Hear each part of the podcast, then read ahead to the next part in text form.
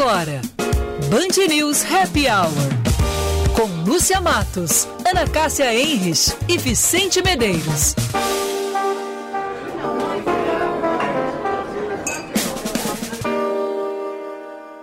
Não quero lhe falar, meu grande amor, das coisas que aprendi nos discos. Quero lhe contar como eu vivi e tudo o que aconteceu comigo. Viver é melhor que sonhar. Eu sei que o amor é uma coisa boa. Olá, muito boa tarde para você. 5 horas, 5 minutos, 30 graus a temperatura. Estamos entrando no nosso happy hour que não poderia abrir de outra maneira nesse 17 de março, né? 17 de março marca eh, em 1945 o nascimento da cantora Elis Regina Gaúcha, natural aqui de Porto Alegre, que faleceu muito cedo, aos 36 anos, em 1982. Ótima escolha, Vicente. É mesmo? Muito boa tarde. Ah, boa Não tarde. é a minha preferida, mas é uma ótima escolha. Ah, tá bom. Boa tarde, Lúcia. Boa tarde, Ana. Boa tarde, ouvintes. Boa tarde, Ana. Boa tarde, Lúcia. Boa tarde, Vicente. Boa tarde, ouvintes. Tudo bem com vocês? Tudo, Tudo bem. Bela homenagem mesmo que o Vicente aí abriu hoje o nosso programa com essa música maravilhosa da nossa pimentinha, né? Elis Regina. Hoje também, 17 de março, em 1919, marca o nascimento. Em 1919 nascia o cantor norte-americano Nat King Cole e em 2009 morria o estilista e apresentador Clodovil. Ana Cássia já preparou uma pesquisa e falaremos em breve sobre Clodovil. Só quero lembrar antes das manchetes que o Band News Happy Hour é um oferecimento de FMP Direito para a Vida, Zeiss Vision Center, uma loja especialista em lentes Zeiss, no Barra, Moinhos e Iguatemi, e pizzas ainda quentinhas chegando na sua casa, Montecchio Pizzaria, pizza com carinho. O Palácio Piratini ah, publicou um vídeo no qual o governador Eduardo Leite esclarece algumas dúvidas sobre os próximos passos que serão tomados com relação ao enfrentamento da pandemia aqui no estado. Um deles é o retorno da cogestão a partir da próxima segunda-feira. A FCDL afirma que o comércio considerado não essencial poderá retomar as suas atividades, trabalhando de segunda a sexta-feira até as 8 horas da noite. Restaurantes, bares e lanchonetes poderão atuar sem restrição de dias, mas somente até às 5 da manhã. Além disso, foram comunicadas ações de mitigação da crise econômica que as empresas gaúchas enfrentam com a disponibilização de recursos do BRDE, Badesul e Banrisul. Futuro ministro da Saúde, o médico cardiologista Marcelo Queiroga, disse que terá duas estratégias para conter a pandemia da Covid-19: o distanciamento social e a melhora no atendimento hospitalar dos pacientes. Em entrevista na Fiocruz, Queiroga evitou citar termos como restrição de circulação e lockdown. Tá aí a vacina, Vicente? Vacina? É? Não falou de vacina? Vacinação? Nada? Não, falou. Falou que é uma Ah. prioridade. Ah, tá. Não, fica porque- tranquila, mas. Porque isolamento social, isso aí nós já estamos careca de saber, né? Não, mas é que tinha um receio, enfim, o temor que ele não estimulasse a questão do Isolamento, social, e máscara. Isso. Uhum. Mas, conforme essa entrevista hoje dele, deu um certo otimismo. Mas ele evitou algumas palavras, talvez, enfim, para não causar algum contragosto. Não sei se é este. Constrangimento. Constrangimento. Muito obrigado, Ana Cássia. Então, evitar qualquer constrangimento, algum diz que me disse, enfim, ele evitou essa palavra. Pode ser? Fez muito Pode ser, bem. Tá Por- ótimo. Tá. É, é, é momento, não é, Vicente e Lúcia, de mostrar trabalho e de não criar constrangimentos, né? É É muito importante isso aí que o ministro está fazendo e o que a gente espera realmente é que ele possa trabalhar e que possa trazer bons resultados e muita vacina para todos nós brasileiros. Ah, eu quero mandar uma salva de palmas para os meus pais, entendeu? Uhul! Meus pais se vacinaram hoje. É mesmo? Se vacinaram, coisa mais bonitinha. que amor! Os dois se vacinaram, foram no posto de saúde, não pegaram fila nenhuma, super bem atendidos e já estão assim, ó, parcialmente imunizados. Então eu estou muito feliz. Hoje é um dia assim marcante. Ai, que ótimo. Um beijo para Valesca de Assis, pro Assis Brasil, paz da Lúcia, e realmente parabéns. É um belo de um início aí de uma de uma imunização que com certeza vai, como é que se diz, ter os resultados potencializados na segunda dose. Qual foi a vacina que eles receberam, Lúcia, sabe? Coronavac. Receberam a Coronavac Muito daqui a um bem. mês tomaram a Ai, segunda dose. Isso significa que daqui a um mês e meio eles poderão conhecer a minha casa, porque eu me mudei durante a pandemia e eles não foram. É mesmo? Não foram, eles são muitos, eles são muitos CDFs. Tá- o Vicente não deve saber o que é isso, né, Ana Clara? Não, é do meu tempo, assim. Eu era novinho e já utilizava esse termo. É, Não vamos CDF. abrir esta expressão no rádio, né? Não. O Vicente era um CDF na escola, É. com Um certeza. crânio de ferro. Será? Claro. Crânio de ferro. Ah, tá. Não a sabia? versão lá. Não, a que eu conheço é mais pesada. Ah, do teu tempo era diferente, né? Ah, tá, Era tá. outra parte. Ah, então tá bom. Mas então estou muito feliz. É, olha, é uma luz no fim do túnel que a gente vê. Que a gente foi ficando assim, essa pandemia foi chegando tão perto da gente. Eu, eu tive Covid, Vicente, também. Mas agora, esses últimos me- eh, eh, meses, esse último mês, essas últimas semanas, as pessoas, muitas pessoas que a gente conhece eh, em, em casa com Covid e muitas em estado grave, precisando de atendimento hospitalar, nessa crise no sistema de saúde que nós estamos vivendo. Então, a, a Covid chegou muito mais perto da gente, né? E agora, graças a Deus, a vacina também está chegando mais perto da gente, né? Então, um dia seremos todos nós vacinados, Amém. se Deus quiser. Vamos falar do tempo, Vicente? Ah, tem mais, tem mais manchete. Esta família é muito unida. Qual é o barraco? É nacional ou é internacional? Internacional. O príncipe Harry conversou com seu irmão mais velho, William, pela primeira vez desde que foi vinculada a entrevista que Harry e sua mulher, Meghan, deram à apresentadora Oprah Winfrey. E a conversa não foi produtiva. Disse Não. um amigo do um, fofo- um fofoqueiro da família ali avisou que ela não foi produtiva. A entrevista foi veiculada lá no dia 7 de março. Meghan afirmou que uma pessoa da família real havia perguntado qual seria o tom de pele do seu filho. Aquele constrangimento, ela não disse quem foi, ficou aquele climão. E agora o príncipe Harry teria ligado para o pai e o irmão e não, não evoluiu. Não evoluiu. Não evoluiu. Dizem, né? Os fofoqueiros reais É. avisaram. Então segue o Eu, drama. eu, eu assisti nessa, no fim de semana passado a entrevista em português, que eu não sou assim fluente que nem a Ana Cássia, que assistiu Aham, tudo no inglês, é. né? Na, na Oprah. E eu esperei vir para o Brasil e ter a tradução, que era mais fácil. Mas Uhum. olha, é, não sei o que dizer. sobre- não cheguei a nenhuma conclusão depois que eu assisti essa entrevista. Fiquei até com mais Porque- dúvidas. Tu ficaste mais, ah, como é que se diz, mais pró-casal ou pró-rainha? Não, na verdade, não é pró nenhum dos lados. Eu acho que não é fácil. Eu acho que não, não deve ser fácil viver aquela vida. É, não deve ser fácil viver naquele, naquele, naquelas circunstâncias. Eu acho que é realmente, como ele falou, é uma espécie de uma prisão, assim. Mas também não me convenceu aquela história de que ela não sabia com quem estava casando, né? É, não. aí para mim acho essa é a pior, fa- essa é a pior parte, assim, sabe, o, da, da, daquela conversa toda, não saber com quem ela estava casando ou, ou- não, com quem ela estava se relacionando. Claro que depois ela sabia quem era, mas no início ela não sabia quem ele era. Tá bem.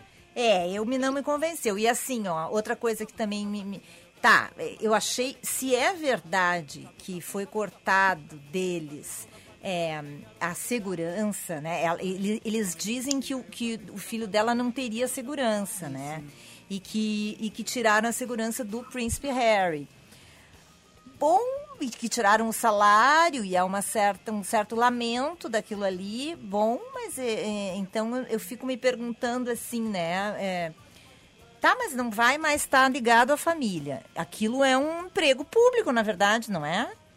Não é? Ele não é, não é, ele não é pago, eles não, eles não são pagos. A monarquia não é sustentada pelos britânicos. Sim. Se ele não vai mais servir o povo britânico, então tá, não vai receber. Para mim, né? Sim, mas e, e quantos é, contratos milionários quando e, e, também tem uma tem uma outra conversa, né? Porque no início eles optaram por sair da monarquia e resolveram fazer ah, toda aquela transformação morar nos Estados Unidos e a partir dali eles já começaram com contratos milionários, principalmente com essas plataformas de streaming. Pois é, aí quer é, ganhar dos então, dois assim, lados, né, É, tá abrindo mão de um salário, mas certo, não sei se não vai ganhar muito mais com todo esse trabalho que eles vão fazer. Enfim, tem muita coisa aí que a gente nunca vai saber, não é, Lúcia Marques? É, e a outra coisa que não me convenceu foi as imagens deles alimentando as galinhas. Aquilo ali, a vacina, não. Vocês vão me dizer. Tu não acredita não, naquilo? Não, não, não, não, não. Corrigindo, eu não Ana gosto Cássia, muito corrigindo, corrigindo que tem o chefe de português e, e expressão, literatura, é, literatura e expressão. É, ele tá, é, a imagem que me, não me convenceu foram, o que não me convenceu foram as imagens. Ah, tá bem, foram as imagens. Ô, Lúcia, o que eu, eu, eu não, eu me incomodo muito é, é com aquela foto, geral, a foto não, é a postura de muitas grávidas, assim, quando elas, elas estão posando para fotos ou como ela como estava a Megan é de vez em quando assim sempre bota a mão assim abaixo do ventre assim né para marcar bem a barriguinha para mostrar assim olha eu estou sim grávida aqui. Ai sabe aquela coisa assim meio blazer? Não ai aquilo me dá um não gosto, não gosto. Assim, ela passou o tempo inteiro naquela posezinha e antes participava lá daqueles seriados todos nos Estados Unidos, né? Tirando a roupa, é. enfim, e ali estava como a santa. Não, não sei. Não, eu fiquei com eu sou pró-rainha, já disse aqui para vocês. A pois dupla é. que ela eu, não eu me acho convenceu. Que lavar roupa suja em público assim é meio deselegante. Às vezes acontece, é, né? Acontece, um barraco. Não, é aquele tipo de coisa, né? Não é sempre que a gente consegue é, concentrar, é, resolver em casa. Abafar. Abafar, às vezes acontece no, com as pessoas, assim, é, restaurantes. acontece, acontece mesmo. É mesmo, shopping, Vicente? acontece, barraco. Tu já teve um barraco, assim, em público, não? Acho que já. Tu já teve, Ana Cássia? Acho que sim. barraco, assim, em público, não. não. Eu, quando era pequeno, eu roubei um Lego de uma loja no shopping. Não foi um barraco, assim, mas o pai conta que a dona da loja enlouqueceu porque eu tinha roubado o tal do Lego. Sim, mas e aí? Um devolveu o Lego? Sim, eu. A, que reza a lenda que eu fui pequenininha, entrei na loja, peguei o Lego que eu queria e fui embora. Sim, tu não sabia, ninguém tinha te explicado que tinha que pagar, né? E daí, quando me encontraram com o Lego, falaram: Não, Vicente, a gente volta na loja, paga o brinquedinho e volta. E reza a lenda que a senhora da loja falou: Não, isso aí é um roubo. Queria te enquadrar. Enquadrar ali em alguma lei específica da época e foi um barraco. É, foi um barraco. Dizem, né? É. Bom, gente, vamos falar do. Ah, então eu também já passei por um barraco desses, porque eu é, roubei uma maçã na, na fruteira. Isso, e o nome do, é, do, da fruteira era, os, era a fruteira do seu Guilherme, ficava na Cristóvão Colombo. Eu fui com a minha mãe e lá pelas tantas, mas eu, uh, diferente de ti, Vicente, eu tinha lá uns sete, oito anos, mas eu sabia o que, é que eu estava fazendo, porque uhum. eu escondi é, embaixo da japona da hum. escola. E quando eu cheguei em casa, eu mostrei para minha mãe, eu disse, né, meio orgulhosinha, assim, dizendo, olha que eu consegui.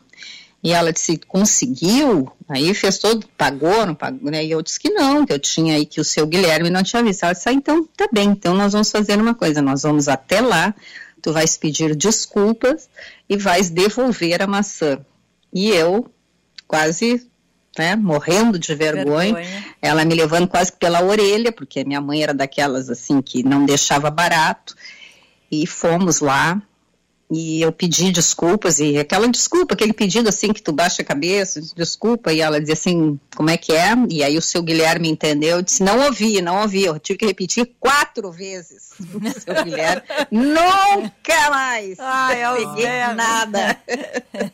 É, Muito barraco não precisa ser só puxão de cabelo, essas coisas. Não, não, não, é verdade.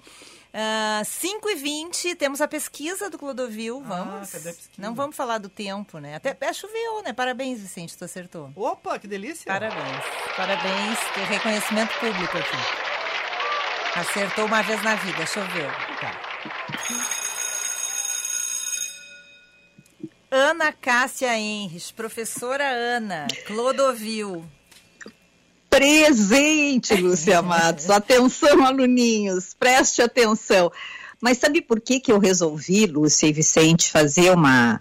eh, buscar mais algumas informações eh, sobre o Clodovil, que hoje eh, marca ah, o dia da morte do Clodovil, que foi em 2009, porque o Clodovil, apesar de ter sido uma pessoa muito polêmica, eh, tinha gente que odiava o Clodovil e tinha aqueles que amaram o Clodovil. Eu, particularmente, tinha uma admiração pelo Clodovil, porque ele conseguiu traduzir e ele conseguiu mostrar para as pessoas comuns a importância e o significado da moda. É, o Clodovil, para quem não lembra, para o Vicente talvez não lembre do Clodovil, porque é muito novinho, né? É, Clodovil Hernandes, ele era um estilista, depois ele virou apresentador de TV e também foi deputado federal. Ele, eh, Clodovil, ele assim teve, eh, foi numa época que teve também o Denner Pamplona, que, que era de uma é, numa leva aí de costureiros figurinistas aqui no Brasil e que vestiam principalmente atrizes e as socialites brasileiras. Bom, o, e o Clodovil, então, ele chamou a atenção porque foi um dos primeiros a explicar aqui no país o que era a moda, então, para leigos, e de que forma nós, mulheres, poderíamos utilizá-las, utilizar a moda a nosso favor. E hum, ele gostava de produzir alta costura, mas ele também procurou socializar a moda, tornando a moda acessível para a população. Ele ficou muito conhecido pelos comentários ácidos, e mas a, o Clodovil ele era um cara assim muito culto. Ele falava francês, espanhol, além do português, e gostava de uma polêmica. Ele foi eleito em 2009, um, 2006, deixa eu ver, não, 2000.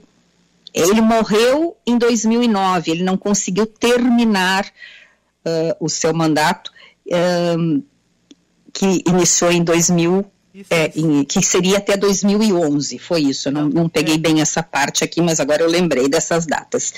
É, ele tinha uma língua muito afiada e ele foi acusado duas vezes de racismo e respondeu a dois processos criminais no Tribunal de Justiça de São Paulo.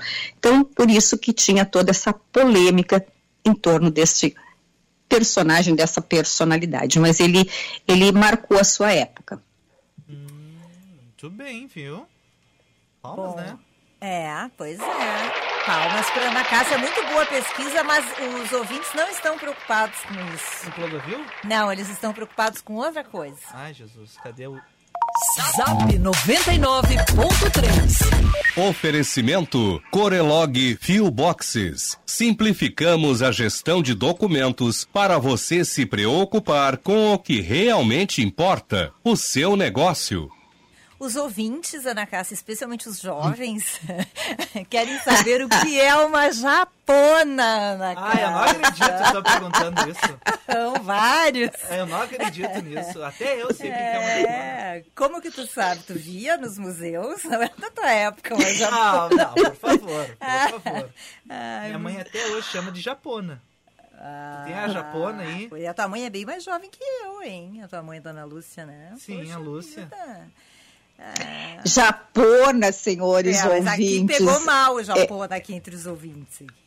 Pegou mal a japona, pois é, mas eu também no interior a gente usa muito ainda. Pega a japona lá, não esquece a japona, mas eu, eu, eu, eu concordo que essa é uma, é, digamos, é, esse tipo de casaco, esse tipo de abrigo, ele hoje é conhecido como jaqueta, né? Muito mais conhecido como jaqueta. Mas ele é um casaco é, mais curto, ele não é um, digamos, um casacão um, daqueles que vai até o joelho ou até o mid, é, geralmente é, as japonas elas eram mais curtas e faziam parte do nosso uniforme é, de inverno. Eu lembro essa japona que quando eu estava com a lá do meu, do meu furto, lá no seu, na, na venda do seu Guilherme, ela tinha assim uns, uns botões dourados e inclusive tinha um, um assim, eu não sei como é que chamava aqui, um tipo de um é, é, uma passa-cinta aqui assim na, na, na, no punho e também ali com botões dourados, enfim, era um, era um casaco bem grossinho, curto, e que nós íamos para o colégio, né? E claro, tinha a japona da escola e as japonas para o dia a dia. Enfim, japona era isso que eu me Norton, lembro. Mas são as famosas jaquetas. Nosso ouvinte Norton está dizendo que tem 53 anos e que usou japona, que ele não sabe o que, que é Viu? pantalona. E o Elmo Tiló está perguntando se japona é uma japonesa grande. Pode ser. Tu, tu, sabe que tinha uma piadinha, que era o. Tinha uma manchete internacional que era um oriental sobreviveu a uma tempestade de neve porque ele estava com a japona. Tum, tum, tum. Hum, tá mas será que a, mas ele devia estar tá com uma japona impermeável, não, né? é japonês. Isso, isso. Ah, não, era japonês. Ah, entendi. Tá ah, bem. Era tá. essa piadinha. Tá bom. Vamos pro intervalo, hein, gente? Que os nossos ouvintes merecem coisa melhor, né? Do com que certeza. nós contando essas piadas sem graça. E hoje a gente vai falar sobre jornalismo com a Elisa Ferrareto logo depois do intervalo. Frechada do teu olhar, meu peito até parece, sabe o que? Tábua de tiro ao álvaro, não tem mais onde furar. Não tem mais. De tanto levar, frechada do teu olhar, meu peito até parece, sabe. Hora certa, na Band News FM. Oferecimento Infinity U, clínica estética especializada em você, no Pátio 24, em Porto Alegre. 5 e 27.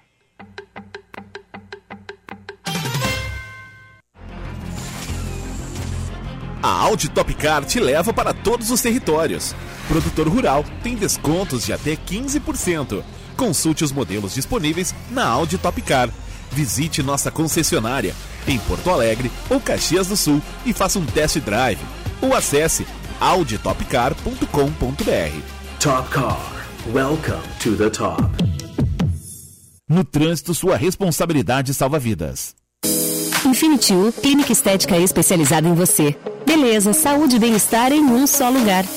Invista na sua autoestima. Tratamentos faciais e corporais completos e inovadores com uma equipe altamente capacitada. Venha conhecer nosso espaço em Porto Alegre, no Pátio 24, rua 24 de outubro, 1454. Agende seu horário pelo WhatsApp 99458 6065 e nos siga no Instagram, arroba Infinity U. Clínica Infinity U, especializada em você. Mulheres são símbolo de amor, sensibilidade, coragem e determinação. São guerreiras que travam batalhas com o coração e merecem respeito, reconhecimento e admiração. No mês da mulher, ofereça um prato especial do Tartone para elas que fazem a sua vida mais feliz. Uma homenagem do Tartone Restaurante 99615 8784 ou peça pelo iFood. ICP atua há 11 anos desenvolvendo pessoas e facilitando negócios, de forma presencial ou online. Para desenvolvimento individual, oferece coaching, mentoring e supervisão. Para grupos ou in company, oferece programas com diferentes temas e profundidades, além de team building e coaching de times. Agende uma conversa de descoberta para juntos desenharmos sua trajetória de desenvolvimento. Siga arroba ICP Poa. Você já conhece a loja virtual da Rabush, com lançamentos semanais, entrega para todo o Brasil, primeira troca grátis e podendo parcelar em até 10 vezes, sem entrada e sem juros.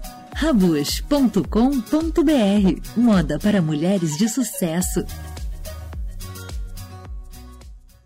Seu novo jeito de saborear chocolate chegou! Com a linha Sabores das Emoções da Bom Princípio Alimentos, você pode se deliciar com cremes sabor chocolate nas opções ao leite, ao leite e branco, ao leite com amendoim, branco com cookies e meio amargo, representando deliciosas emoções como amor, felicidade, alegria, gratidão e coragem. Acesse o site da Bom Princípio e encontre um supermercado perto de você ou compre pela loja virtual loja.bomprincipioalimentos.com.br.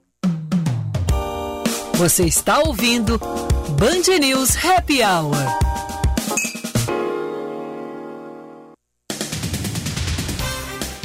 5 horas 30 minutos, estamos de volta com o nosso Band News Happy Hour, oferecimento de Zais Vision Center, uma loja especialista em lentes Zais, no Barra, Moinhos e Iguatemi. Forno abastecido com lenha ecológica, Montecchio Pizzaria Pizza com Carinho e FMP Direito para a Vida. Vá além na carreira, faça um curso pós-graduação EAD na FMP. Estude na melhor faculdade privada de Direito do Rio Grande do Sul, com professores renomados no mercado. Acesse fmp.edu.br e saiba mais. Um lote com 318.200 doses da Coronavac fabricadas no Butantan chegou ao Rio Grande do Sul. Conforme a Secretaria Estadual da Saúde, os técnicos ainda não definiram quais grupos irão receber as vacinas desta remessa, que pode ser destinada tanto à primeira quanto à segunda aplicação.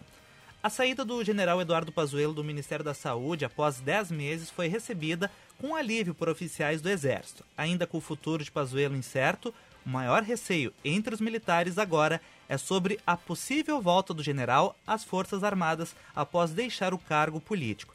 Esses oficiais defendem que o ministro, que é general, vá para a reserva. As informações são de uma reportagem do jornal O Globo. E a Organização Pan-Americana de Saúde pede que países mantenham imunização contra a Covid-19 com a vacina da AstraZeneca. A entidade informou que os lotes que foram associados aos eventos de trombose não vieram para as Américas. Mais cedo, o ministro da Saúde do Reino Unido também se manifestou e pediu que a vacina continue sendo administrada na região.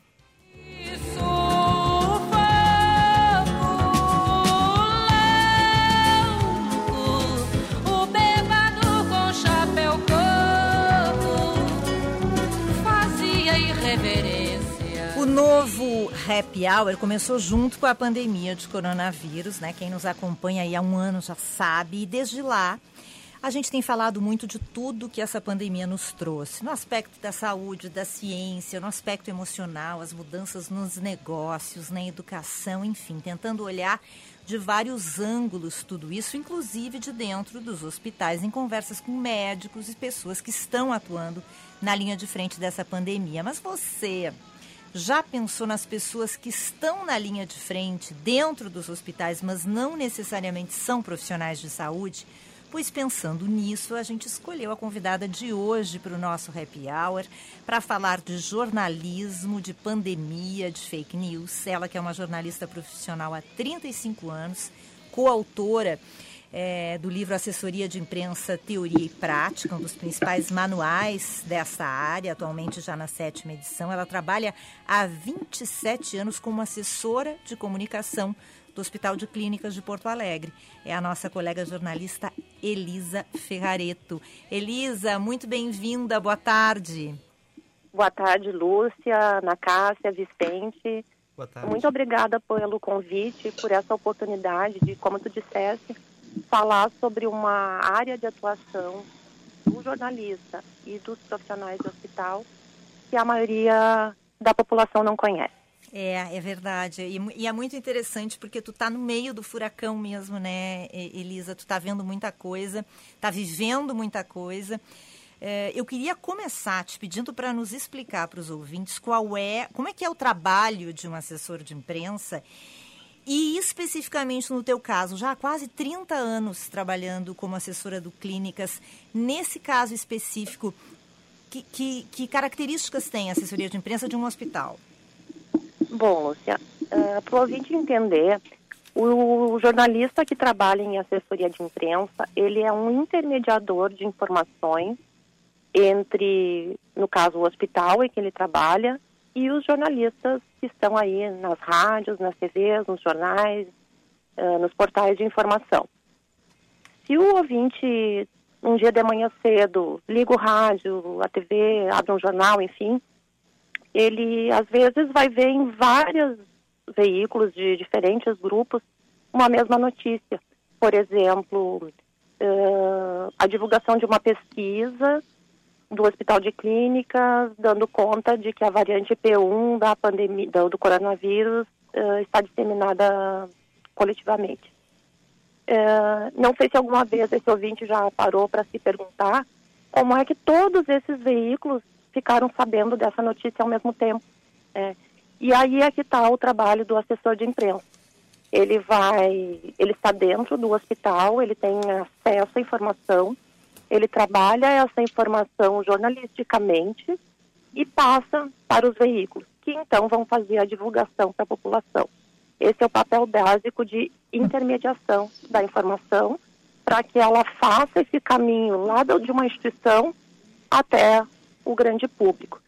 E nessa pandemia de Covid-19, né, que a gente está há um ano já nessa luta aí, é, assim como os jornalistas de veículos de comunicação estão tendo um papel essencial no sentido de levar informação, orientação para a população, é, também os assessores de imprensa dos hospitais, das unidades de saúde, justamente porque eles facilitam que essa informação chegue na ponta. Então, lá no começo, em fevereiro, março de 2020, o que, que a gente tinha? Uma situação nova para todo mundo. A gente começou a ouvir as notícias vindas da China no, no iníciozinho do ano, que tinha um novo vírus circulando. Aos poucos a gente foi se dando conta da gravidade da situação, do tamanho do problema. Uh, a gente foi aprendendo como é que a gente tinha que se cuidar, o que, que tinha que fazer para prevenir. Uh, fomos descobrindo muitos aspectos novos da doença, assim como descobrimos até hoje, né? Porque essa pandemia se caracteriza por isso, um cenário muito dinâmico. Então, desde lá do começo, a assessoria de imprensa do Clínicas, e assim como a do Conceição, a do Moinhos, a do São Lucas, a do Mãe de Deus, de todos os hospitais aí, estão, estão trabalhando intensamente no sentido de fazer essa informação chegar lá na ponta. A gente abastece os veículos de comunicação com informações e também faz algo mais importante ainda, que é intermediar contatos com fontes de referência. Hum. Quer dizer, uh, médicos, enfermeiros, fisioterapeutas, pesquisadores, dirigentes de hospitais, para que essas pessoas que têm autoridade, que têm um conhecimento com embasamento científico, possam conversar com a população e passar informações e esclarecer dúvidas. Elisa, Ana Cássia aqui, tudo bem contigo? Muito obrigada mais uma vez por estares conosco e trazer essas informações aí super importantes desse trabalho que vocês fazem aí no Hospital de Clínicas. Nós que acompanhamos é, rotineiramente né, o trabalho de vocês, nós já uhum. estamos mais familiarizados com, com o que vocês fazem e e também tentando é, ajudar aqui os nossos ouvintes a entenderem mais a importância do trabalho aí de vocês. Por exemplo, é, era antes da pandemia, é, era muito comum, é, por exemplo, na, na, chegada do inverno, por exemplo, hum. das emergências dos hospitais na, aqui no Rio Grande do Sul uh, chegarem no seu limite, né, as emergências lotadas. E, e geralmente tem um período, é, como tu disseste, que vários veículos uh, apresentam né, quase que a mesma notícia. Bom, aquilo ali era um momento, né? E, e, sempre a gente vinha acompanhando e chegava ali no inverno, emergências lotadas. Uhum. Com a chegada da pandemia, o que, que mudou e de que forma vocês trabalham essas notícias e quais são as maiores dificuldades? Ana Cássia, grande pergunta. É, obrigado pela oportunidade de poder falar sobre isso. Eu acho que tem duas grandes diferenças. Tu citaste a questão das emergências. Uh, como a Lúcia falou no começo do programa, eu tenho 27 anos de hospital de clínicas.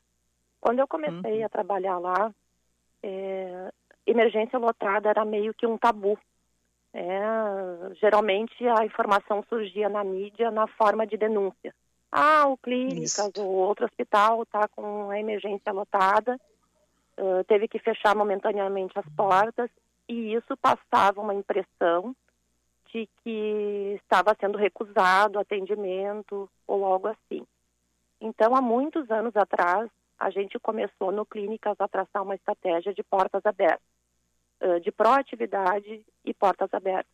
Ou seja, a emergência atingiu um patamar determinado, não vamos esperar que alguém venha reclamar ou denunciar, né, e que isso tome um aspecto diferente da realidade.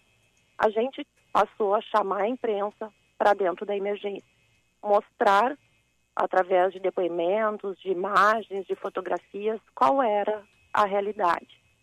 Então, isso é uma prática muito comum desde então no Hospital de Clínicas, a gente trabalhar de portas abertas, mostrar as coisas. E na pandemia de Covid-19, isso não é possível, né? Ou é menos possível. Uh, a gente tem um CTI, um Centro de Tratamento Intensivo no Clínicas hoje, que tem 105 leitos em sua capacidade ideal, mas está trabalhando, na verdade, muito acima dessa, dessa capacidade, com leitos, digamos, improvisados em todos os espaços possíveis a gente já chegou eh, no início da semana a atingir quase 150% de ocupação. E a gente não pode levar a imprensa lá para dentro para ver isso. Nós temos que contar isso. É, a gente até já fez no Clínicas recentemente a estratégia de produzir algumas fotos, alguns vídeos e encaminhar para a imprensa para que ela pudesse ver e mostrar isso. Porque no contexto todo que a gente está vivendo, infelizmente, às vezes as informações já parece que já não dizem mais muita coisa. Elas se tornaram repetitivas, cansativas para algumas pessoas. Então a gente chegou num momento que precisa mostrar. E tem essa limitação, né, de não poder dizer, não, hoje tem toda a mídia para cá que nós vamos mostrar qual é a realidade.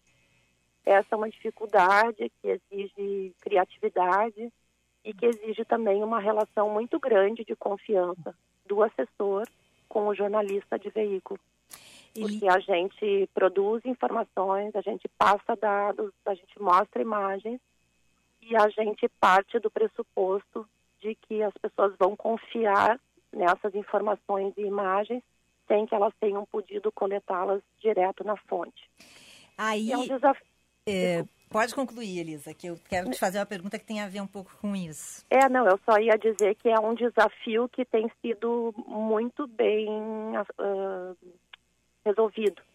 Né? Tem sido, uhum. digamos assim, um sucesso, porque realmente se estabeleceu, sempre houve uma relação muito boa com os jornalistas de veículos, mas agora mais do que nunca. É uma relação de muita confiança e, digamos assim, de interdependência e também de solidariedade. E Elisa, a gente tem que falar também na questão das fake news, né? Quer dizer, como se não bastasse tudo isso que a gente está vivendo, também tem as fake news que já estavam fazendo parte, infelizmente, da, da nossa realidade há um tempo.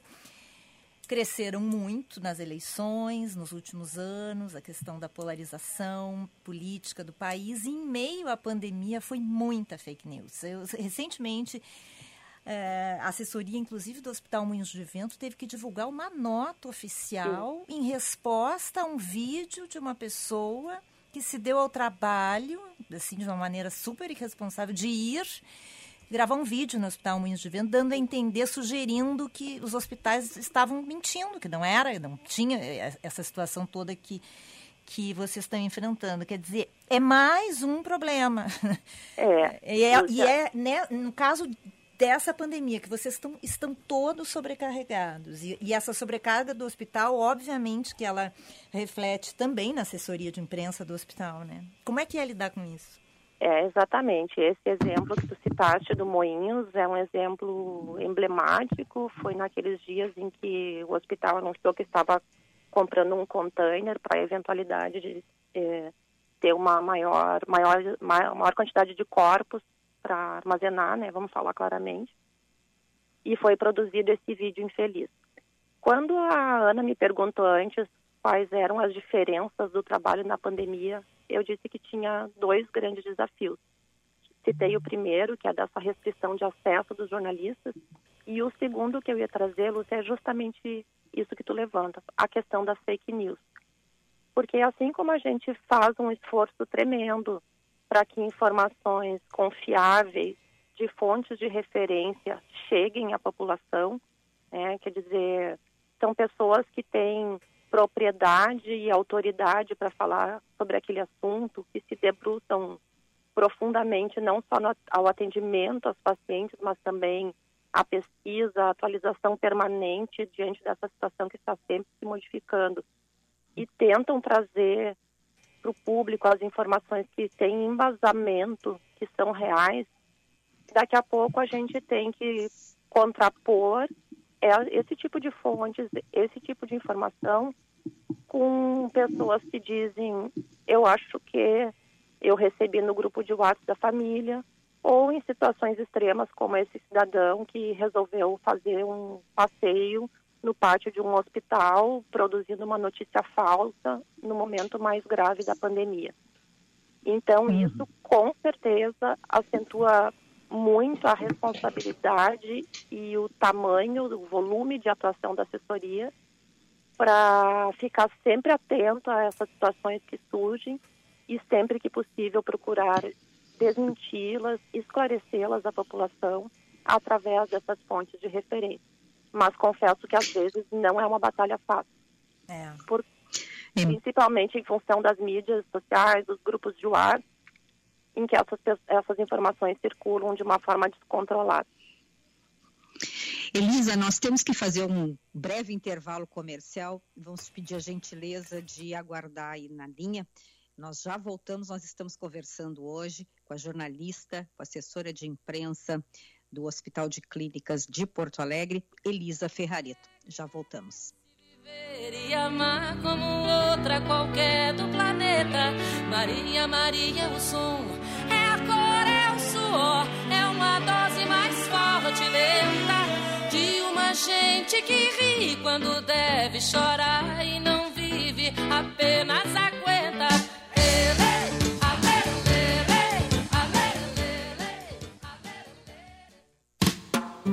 Você conhece a Montecchio Pizzaria?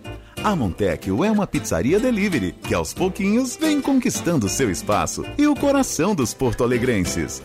Pizzas assadas em forno a lenha ecológica, entregue ainda quentinhas em uma embalagem térmica. Tudo feito com muito carinho para conquistar você. Peça já a sua em montecchiopizzaria.com.br. Montecchio, pizza com carinho. Seus arquivos estão tomando conta de seu escritório? O Filboxes é uma criação da Corelog para profissionais liberais, pequenos e médios negócios. Com planos mensais a partir de R$ 119,90, nós fazemos a gestão completa de seus documentos, desde a coleta até o armazenamento e ainda poderá solicitá-los sempre que necessário em meio físico ou digital. Saiba mais em www.corelog.com.br ou ligue 37 37 92 87. Se você quer estudar direito, seu lugar é na FMP, a melhor faculdade privada de direito do Rio Grande do Sul. Por duas vezes consecutivas, a FMP recebeu o selo OAB Recomenda, comprovando a excelência na preparação dos alunos para o exame da Ordem dos Advogados. Inscrições abertas para diplomados e transferências. Saiba mais em fmp.edu.br. FMP Direito por Excelência. Direito para a Vida. Lugar bom é aquele em que a gente sabe que nunca está sozinho. Um lugar reconhecido não só por quem vê do lado de fora, mas também por quem constrói do lado de dentro. E nós somos feitos de pessoas. Juntos, colecionamos mais uma conquista. Somos a quinta melhor empresa do Brasil para se trabalhar pelo ranking de 2020 do GPTW, na categoria Terceiro Setor. E o mérito é nosso. Cindy Lojas Porto Alegre, inspiração para transformar o varejo. Você está ouvindo Band News Happy Hour.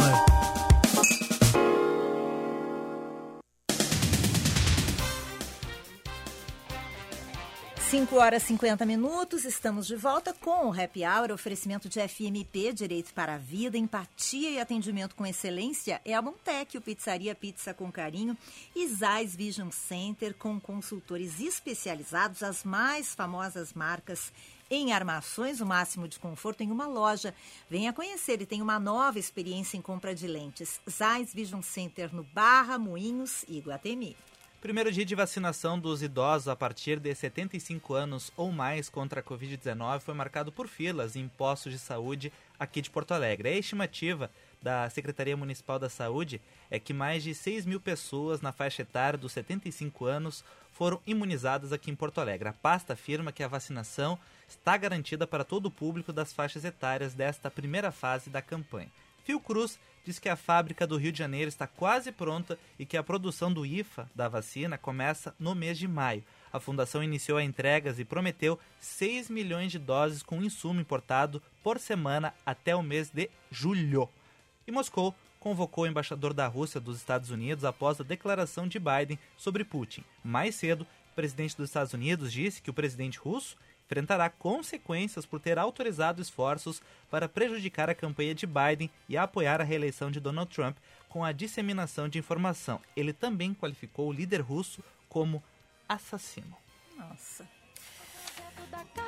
É o corpo na cama, é o carro enguiçado, é a lama, é a lama, é um passo, é uma ponte. Hoje a é gente está ouvindo aqui no Happy Hour a jornalista Elisa Ferrareto, assessora de imprensa do Hospital de Clínicas, no- nos contando um pouquinho desse, desse mundo aí do, do jornalismo e da assessoria de imprensa eh, num hospital nesse momento que a gente está vivendo. E eu queria voltar justamente por aí, Elisa. Eu queria te pedir um panorama do que tu tem visto nos últimos dias, eh, se dá para enxergar, enxergar uma luz no fim do túnel, se aparece alguma, algum sinal de que, de que esse isolamento vai melhorar um pouco a situação eh, nos hospitais. O Clínicas é uma referência no atendimento à Covid. Eu acho que é o hospital que tem mais, eh, que atende maior número de casos, né, Elisa?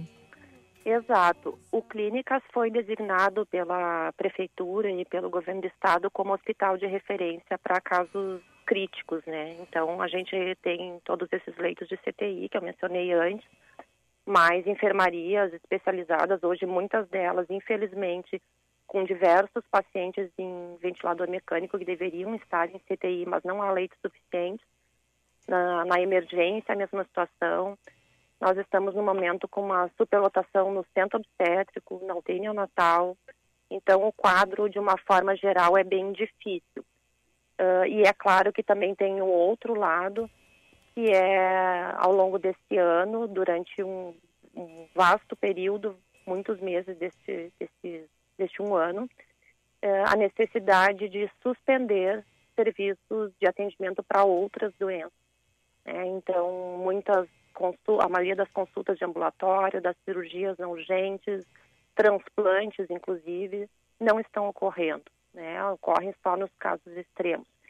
E a gente sabe que essa é uma conta que vai ser paga, está sendo paga e vai ser paga durante muito tempo aí, porque são muitas pessoas que estão deixando de fazer os tratamentos ideais para câncer, eh, tantos outros problemas que necessitariam de um acompanhamento maior. Sobre uma luz no fim do túnel, bom, gostaria de estar aqui num happy hour e dizer, gente, estamos enxergando, mas infelizmente essa não é a realidade ainda.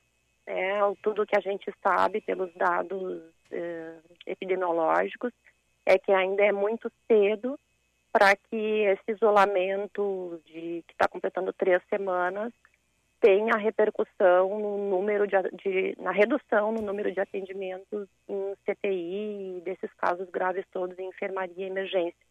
É, seria preciso mais um tempo de isolamento para que esse, esses, essa repercussão positiva, digamos assim, realmente pudesse começar a acontecer.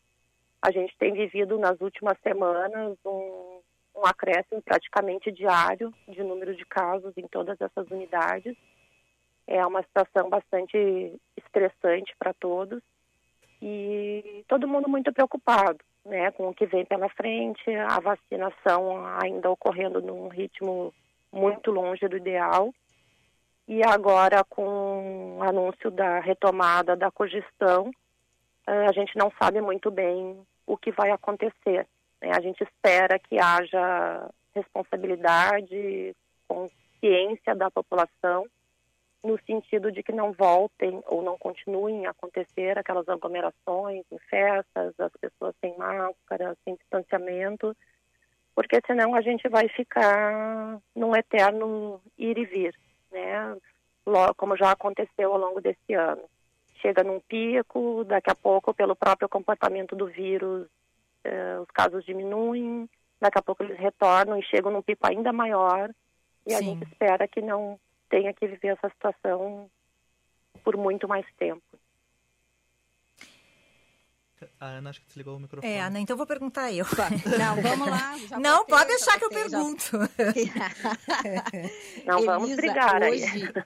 Não, não vamos brigar. Elisa, é, uma, uma das atividades do, do assessor de imprensa também é cuidar da imagem e da reputação de uma entidade, de uma instituição, de uma empresa.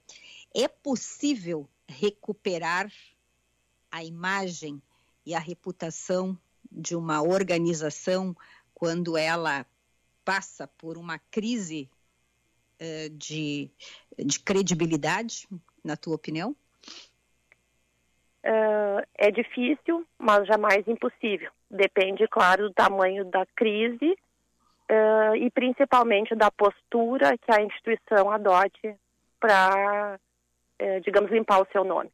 É, eu acredito que sempre que a gente possa agir com transparência, com objetividade, com humildade também diante de um eventual erro, de alguma situação de crise que tenha sido provocada ou admitida pela instituição, se ela puder ter essa postura humilde e transparente, sim, isso é possível.